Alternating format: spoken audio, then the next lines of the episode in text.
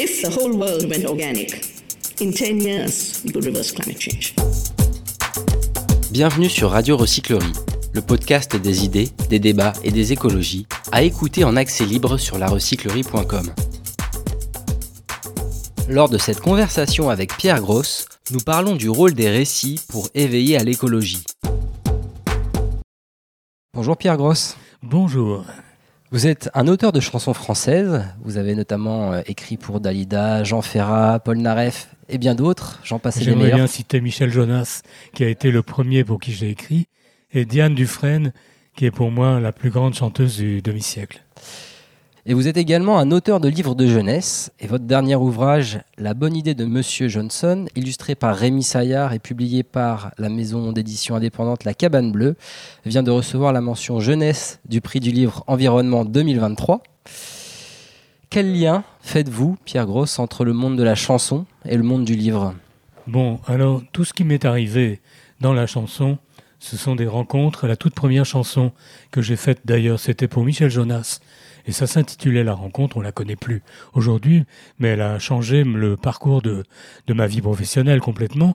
Et puis euh, un jour, j'étais dans un studio à Lausanne où on a enregistré un album pour un chanteur suisse qui était très connu à l'époque, euh, Gaston Schaeffer. Et dans le studio voisin, donc dans le même endroit, il y avait Henri Dess qui enregistrait. Mhm. On s'est fait présenter l'un à l'autre. Donc, Henri Dess, chanteur euh, de chansons pour enfants. Oui, alors voilà, Henri Dess, c'était le chanteur pour mhm. enfants. Il faisait l'Olympia un mois chaque Noël à guichet fermé. Puis il a le grand talent mhm. d'avoir su trouver le, langage et la musique euh, parfaite pour des jeunes enfants. Et alors, euh, il m'a invité à déjeuner. Il habitait à côté de Lausanne. Et après le déjeuner, on est allé se promener dans la campagne. Et moi, je lui dis, Vraiment, tu, dois être absolument heureux. Tu fais un, parcours de chanteur qui marche complètement à fond. Euh, tu es le plus grand chanteur pour enfants. Euh. Et là, il me dit, bah, écoute, euh, je ne suis pas si heureux que ça. Mhm. Parce que j'ai deux enfants. Je suis 200 jours sur les routes. Il faudrait un jour que je puisse trouver une idée qui me permette de les voir un peu plus. Donc, sans réfléchir, je lui dis, mais pourquoi ne fais-tu pas une comédie musicale pour enfants? Mhm. Et dans ce cas-là, ben, la comédie musicale pour enfants que tu ferais voyagerait pour toi. Et il me dit, mais si tu as une idée, euh, je suis preneur, voilà. Et c'est comme ça que j'ai écrit avec euh, une complice scénariste qui s'appelle Annette Daumont, une comédie musicale pour enfants qui s'appelait Tony et Vagabond, et dont le sujet était la comparaison entre un enfant qui a un animal familier et un enfant qui, par une série de hasards incroyables, a un animal sauvage, hmm. petit, comme animal familier. Pour expliquer que l'animal sauvage, il faut le rendre à la nature sauvage. Donc c'était déjà euh, peut-être un sujet qui peut être vu sous l'angle de l'écologie, quoi. Donc en fait, Pierre Grosse, je vous connais sans le savoir, puisque euh, j'étais euh, moi-même bercé par les enfants, par les chansons, pardon, d'Henri Dess, ah. tout petit. Et donc, avec cette comédie musicale, vous êtes entré dans ce monde de, la création pour la jeunesse. Comment, aujourd'hui, on peut sensibiliser à l'écologie sans enlever l'innocence, l'innocence inhérente à la jeunesse? La réponse que j'ai trouvée, moi, c'est de raconter des histoires. Mmh. et qu'à travers des histoires, je, vous raconterai dans un moment comment est née mmh. On va en parler, la bonne idée de M. Johnson. Donc cette comédie musicale a été montée sur scène, elle a eu un très grand succès de disque, et puis euh, un jour l'idée m'est venue de me dire, ça pourrait aussi faire un album de lecture, cette histoire, c'était une histoire. Et je suis entré dans cet univers mmh. de l'album jeunesse. Et ça m'a beaucoup plu, parce que très vite, j'ai été invité dans des, dans des salons du livre, et je me suis trouvé directement en contact avec des enfants qui aiment lire. Et il y en a beaucoup. Ça m'a poussé à avoir envie de d'inventer d'autres choses encore comme ça. Et donc j'ai continué euh, livre après livre et maintenant j'en ai plusieurs en chantier et je me dirige vers mon 20e album jeunesse.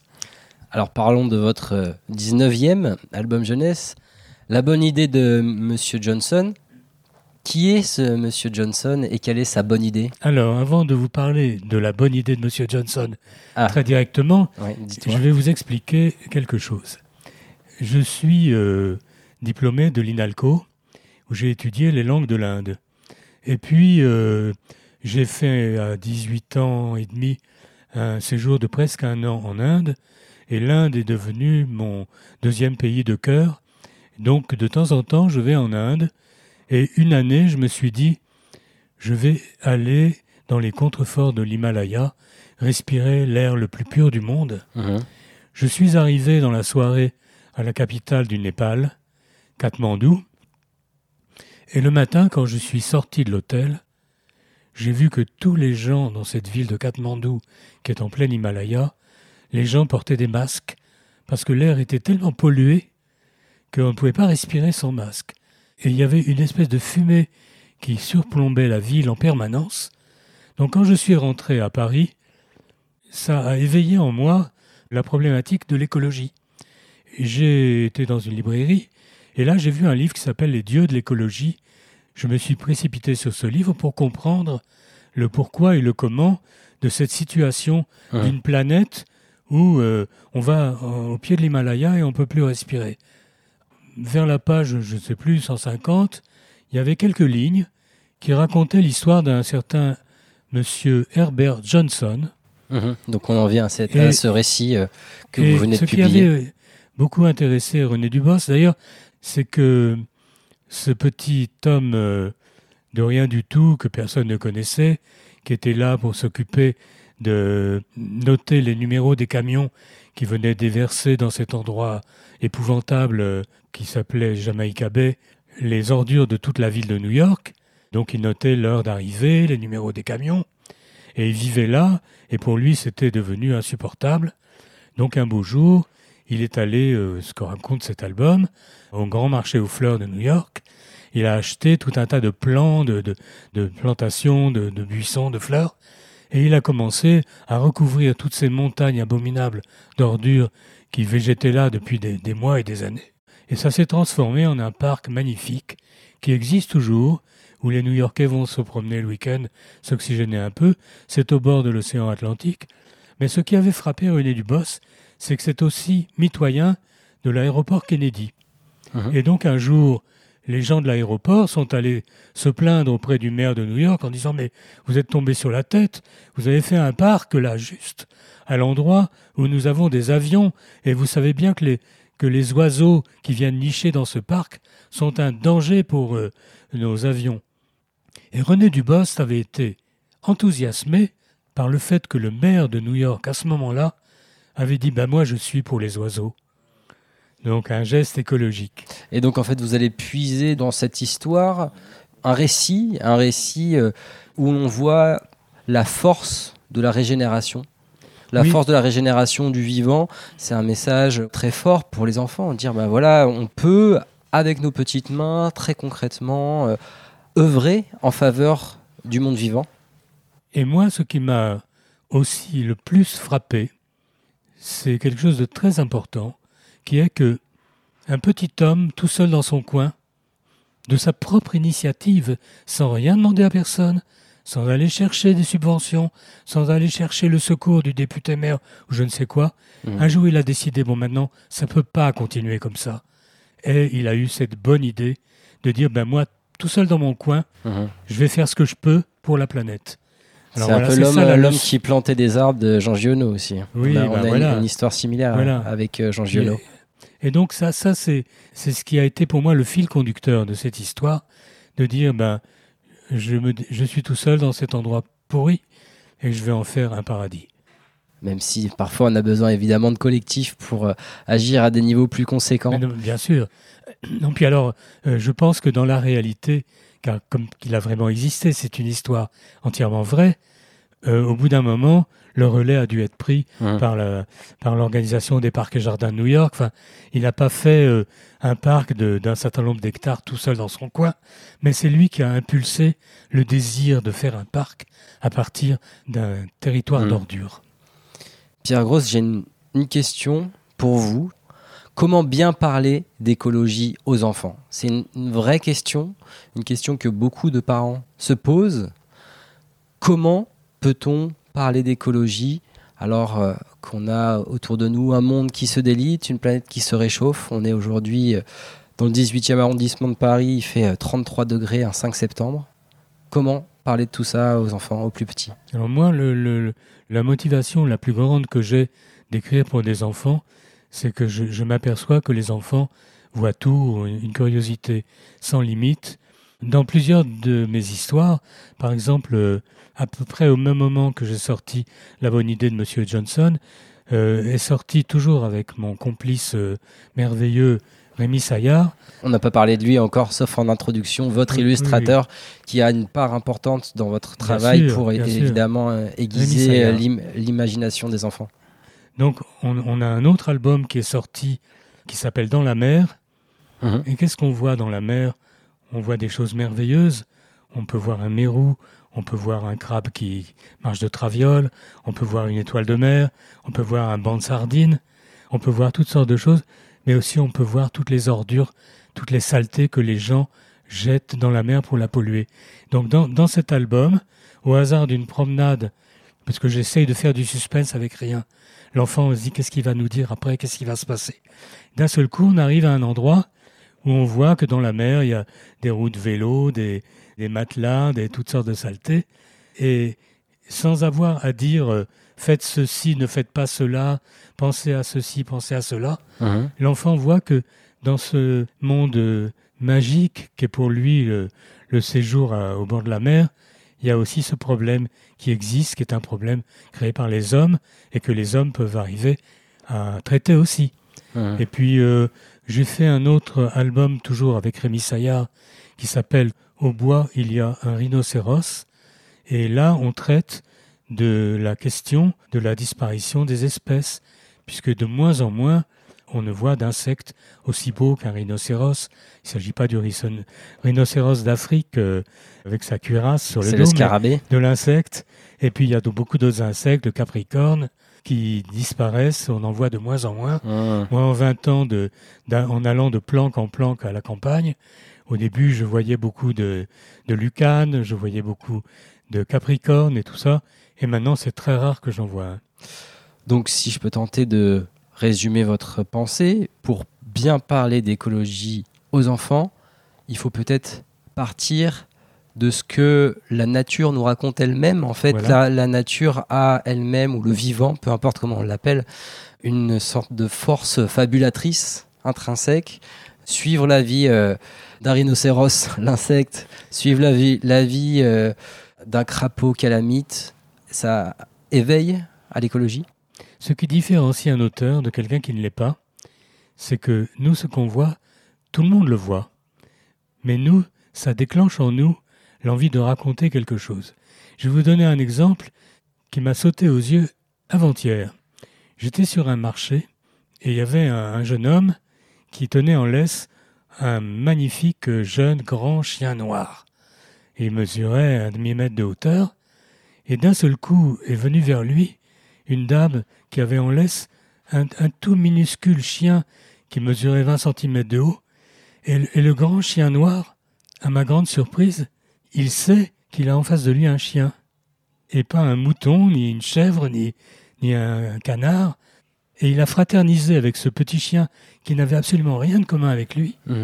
Ça m'a frappé de me dire, mais un chien, il sait ce que c'est qu'un chien, même si ça lui ressemble pas du tout. Et ben voilà le genre de choses qu'un enfant peut immédiatement comprendre et sur, le, sur quoi il peut cliquer. Donc peut-être que les enfants sont des auteurs eux-mêmes. Ben, Et tous des les enfants peuvent être euh, auteurs, poètes, Mhm. écrivains. C'est que simplement après, ils rentrent dans le rang et puis après tout, ils se disent, ben, il y a des gens qui sont poètes pour nous, il y a des gens qui sont écrivains jeunesse pour nous. Nous, on Mhm. va faire autre chose euh, qui est tout aussi euh, magnifique. Soigner des gens, euh, inventer des nouveaux médicaments, euh, trouver des nouvelles machines euh, qui polluent moins, etc., etc. Autre grande question, comment bien parler d'écologie aux adultes cette fois? Alors, pour parler d'écologie aux adultes, ça c'est une question très difficile, parce qu'il me semble que dans le discours écologiste, en réalité, on ne convainc que ceux qui sont déjà convaincus. Et j'ai l'impression que c'est par la pédagogie aussi qu'on peut procéder, et seulement comme ça, en montrant finalement que l'intérêt, notre intérêt, c'est que la Terre soit plus vivable, qu'elle soit plus habitable, qu'elle soit plus agréable, qu'à la place de d'un champ plein d'ordures de Jamaïca Bay, on ait un jardin merveilleux avec des fleurs et, des oiseaux où on peut aller se balader quand on a besoin de prendre l'air.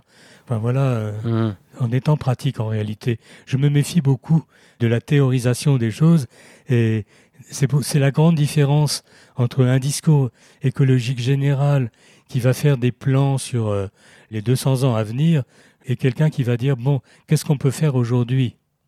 C'est exactement l'attitude de ce petit monsieur Herbert Johnson. Il a dit, qu'est-ce que je peux faire tout de suite maintenant? Mmh. Et non pas, qu'est-ce qu'il faudrait qu'on fasse un jour? C'est ça la différence pour moi. Pour poursuivre ma question, Pierre Grosse, vous êtes un, artisan des mots. Quels sont les, les bons mots? Pour parler euh, d'écologie Quels mots peut-on mettre sur les mots? MAUX ben Pour moi, c'est toujours pareil. Il faut être concret. L'exemple que je vous ai donné tout à l'heure, hmm. sur le fait d'aller dans l'endroit où on pense que l'air est le plus pur du monde hmm. et être obligé de mettre un masque parce qu'il y, y, a des saloperies dans l'air, c'est un exemple qui surpasse tous les grands discours généraux. quoi. Donc euh, voilà ce que je pourrais dire. Parce que, contrairement à l'apparence que j'ai l'air de donner depuis le début de notre conversation, je ne suis pas un, militant écologiste au sens où je ne porte pas le drapeau de l'écologie, simplement j'ai les yeux grands ouverts et je raconte ce que je vois. Et malheureusement, depuis que moi-même j'étais enfant, la planète s'est beaucoup dégradée dans tout un tas de petites choses qu'on peut constater quand on compare hier et aujourd'hui, et moi, j'aimerais bien comparer aujourd'hui et demain, à condition que demain soit mieux qu'hier mmh. et pas pire qu'aujourd'hui. Pour terminer avec ces grandes questions, quel est le rôle de l'art pour sensibiliser à la... au péril écologique? L'art marche toujours en avant par rapport à l'époque. Et donc, il, annonce toujours des choses euh, à mon très modeste niveau. Ce livre-là, je ne l'aurais pas fait il y a 15 ans, parce qu'il n'y avait pas lieu de le faire parce que je ne savais même pas que quelqu'un avait pointé du doigt qu'à un certain endroit on avait fait cette chose merveilleuse. Je pense que la fonction de l'artiste, c'est pas une fonction pratique, euh, politique au sens euh, restreint du terme, c'est qu'on marche en avant et on, on, voit déjà ce qui va arriver, ou on l'anticipe, ou on le raconte, on raconte des dangers avant qu'ils n'arrivent, et des choses comme ça, j'ai beaucoup remarqué ça que souvent les artistes ont été prophétiques sans s'en rendre compte.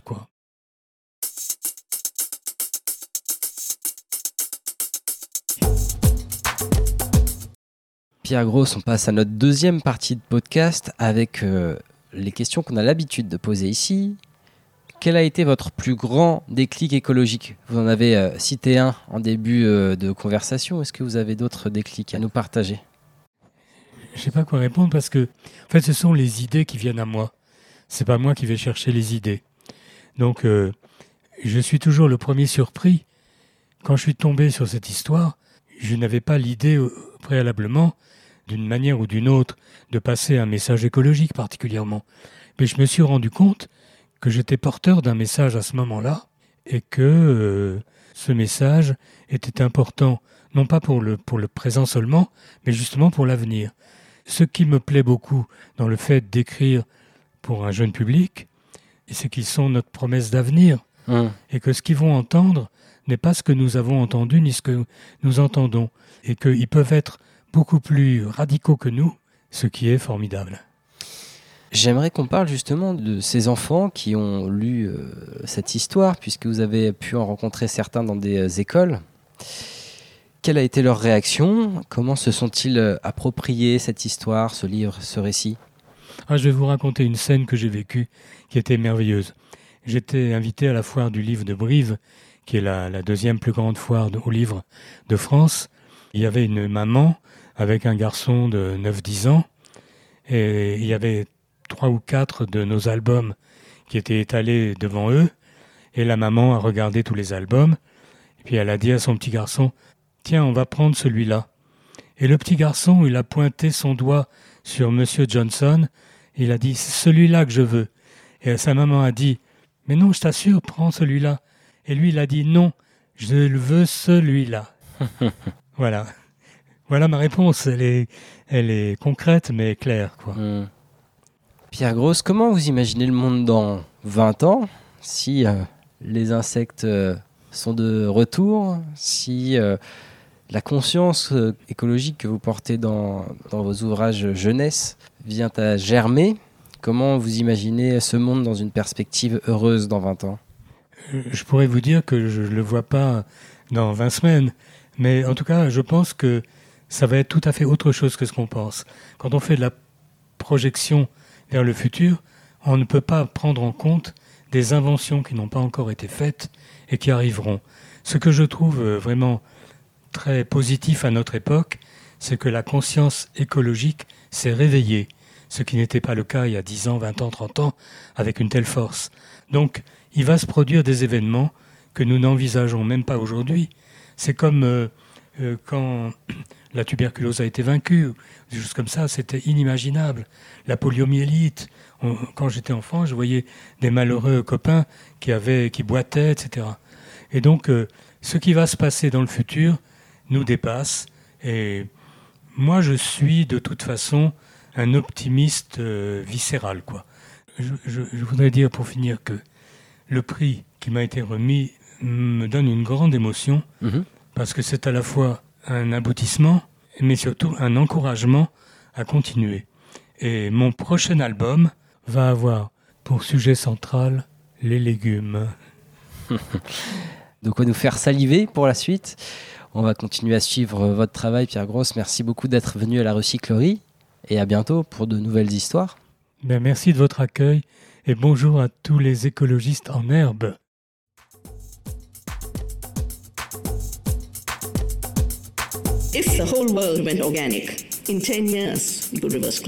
Toutes nos émissions sont disponibles en podcast sur larecyclerie.com. Oui, mais est-ce que si moi je fais un truc tout seul, ça sert à quelque chose?